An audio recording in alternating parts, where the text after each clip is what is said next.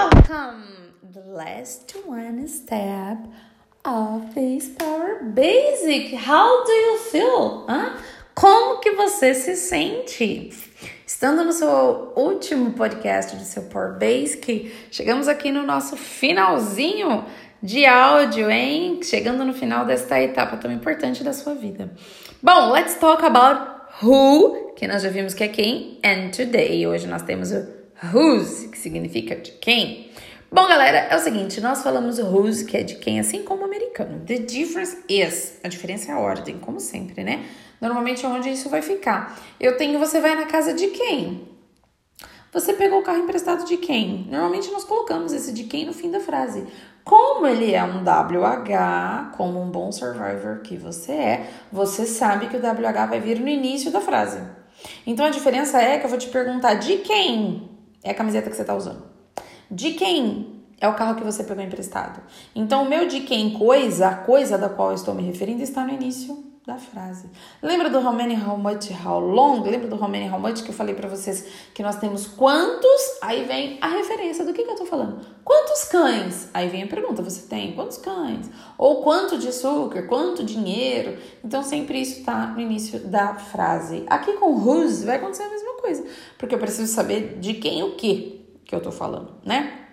Então, digamos que eu quero saber de quem que é o sapato que você tá usando. Então, eu vou perguntar, whose shoes are you wearing? Né? Whose shoes are you wearing? Sapato de quem que tu tá vestindo, que você tá calçando, né? Então é isso que eu tenho. Whose car? Whose car did you buy?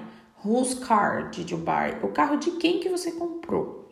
Or whose car will you buy? Whose car will you buy? O carro de quem que você vai comprar, né? Tem também aqui uma coisinha que você já deve estar acostumado a ver, que é o uso do S, do apóstrofe S. Vou te trazer mais um S aqui Hoje, que é quando eu digo, por exemplo, você já deve ter visto, tipo, Bob's Bar, ou seja, bar do Bob, né?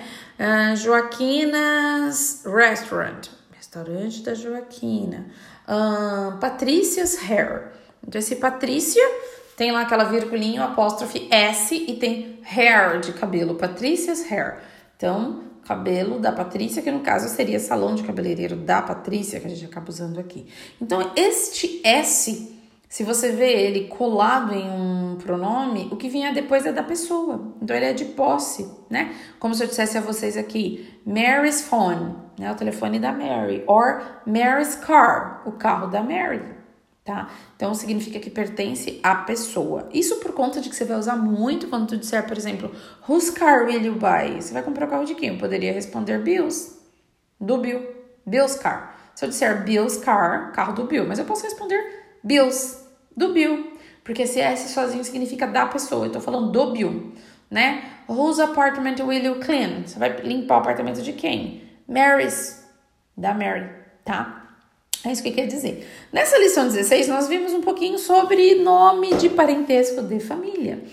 Eu achei super interessante aqui, duas colocações só que eu vou trazer para vocês, o resto tu vai atrás lá na tua grade, tá bom? Que tá um assunto muito simples. Eu tenho aqui o meu grand e great grand, que eu tenho para colocar antes do mother e do father, quando eu estou falando avô, avó, que eu tenho esse grand, que seria grande mãe. Nossa, minha grande mãe é minha avó.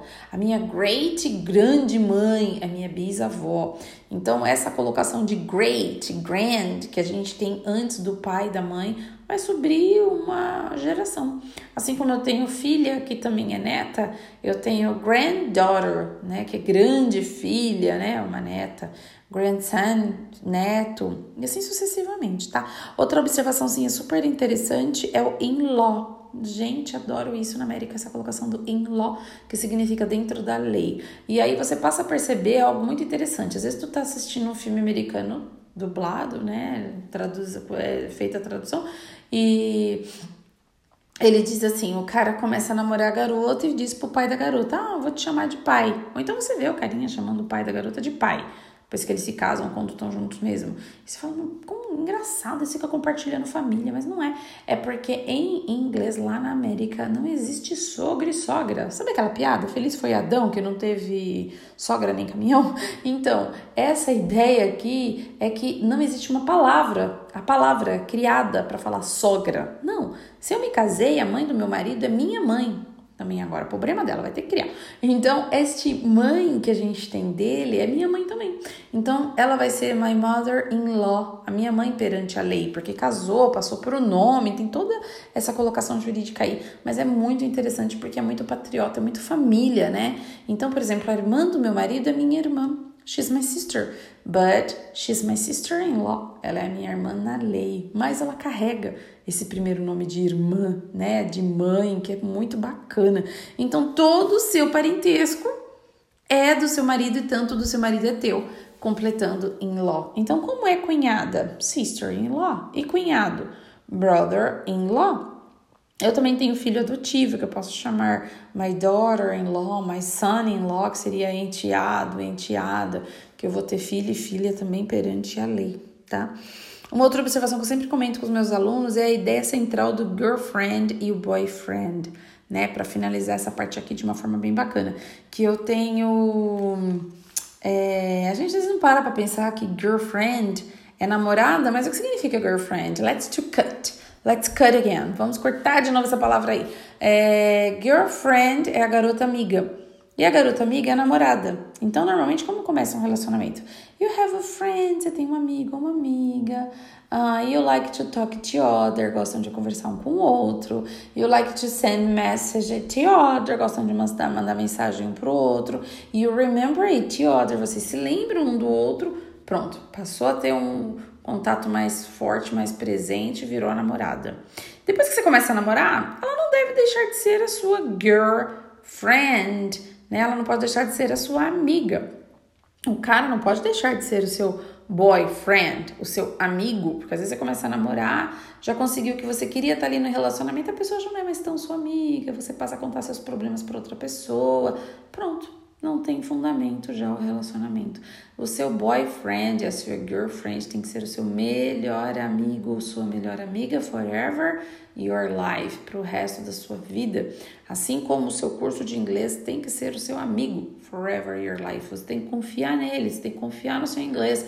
Como se diz, né? Confiar na sua pegada e tenha uma convicção de que você sabe, do que você sabe, para você poder ter uma segurança para falar inglês, tá bom? Você sabendo um pouco dessa parte que nós falamos sobre a musicalidade de conversar, de como de falar as palavras, né, ligá-las sonoramente para poder ter uma, uma, uma pronúncia bacana, isso vai fazer uma diferença gigante dentro da sua fluência. Então, ó, acabamos de chegar no final do seu Power Base, que você tá com tudo fresquinho na cabeça.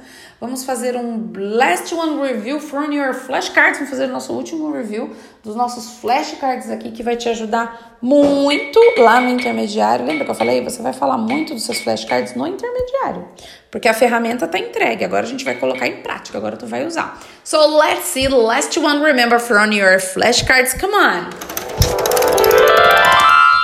Bora lá? Então, só para lembrar, vem comigo. Lesson 1.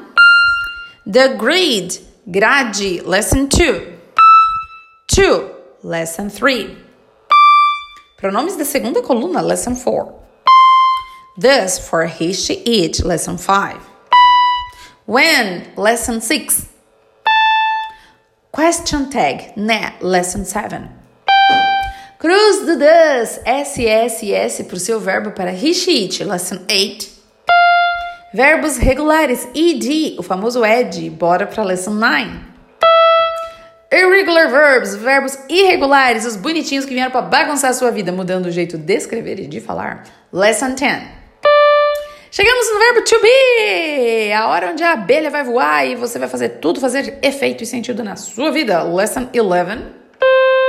To be novamente, mas agora com o verbo ing, onde você vai aprender um pouco de gerúndio, ação e roda VT. Lesson 12.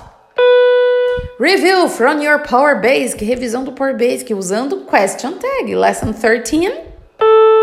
superlativos e comparativos. I'm more important than my cat, I think. Lesson 14. Lição 14, temos aqui o fechamento desse assunto de superlativo quando eu digo the most, the least, ou mais ou menos. Let's see 15. Lesson 15. How many, how much, how long? Para completar a sua faixa aí de podcast. Lesson 16. The last one, última, falando sobre uh, Family Tree, né? Falando sobre um pouco a árvore da família, onde nós vimos alguns nomes aí de parentescos, vimos o who, o whose, que é o que vai fazer um efeito, e esse apóstrofe S de posse. Então, desejo a você a very incredible go ahead there, né? Te desejo um ótimo caminho aí para você seguir no seu intermediate, the next step, seu próximo passo. And for you to do a very great intermediate, para fazer um bom intermediário, please review some podcasts from your Power Basic Reveja alguns podcasts do seu Power Basic. Listen your audios about the verbs. Ouça os seus áudios sobre os verbos. To train, to review, to remember. Para relembrar tudo, para colocar tudo em prática no próximo. Então, espero você aí com muita energia para o nosso próximo momento aqui no nosso Power Basic uh, Frontline Intermediate. Nosso Power Basic para intermediário. Porque você vai rever muito o que você já viu aqui no Power Basic dentro do seu intermediário. Porque a gente vai colocar em prática. Então, is it by now? Thanks to stay with me. Obrigada por estar comigo. E vamos para o próximo. Espero você no próximo passo. Não desanima. Não deixa pra lá. Se joga nesse rio que no fundo não tem pedra, hein? Is it by now? Survive forever. Bye. See you.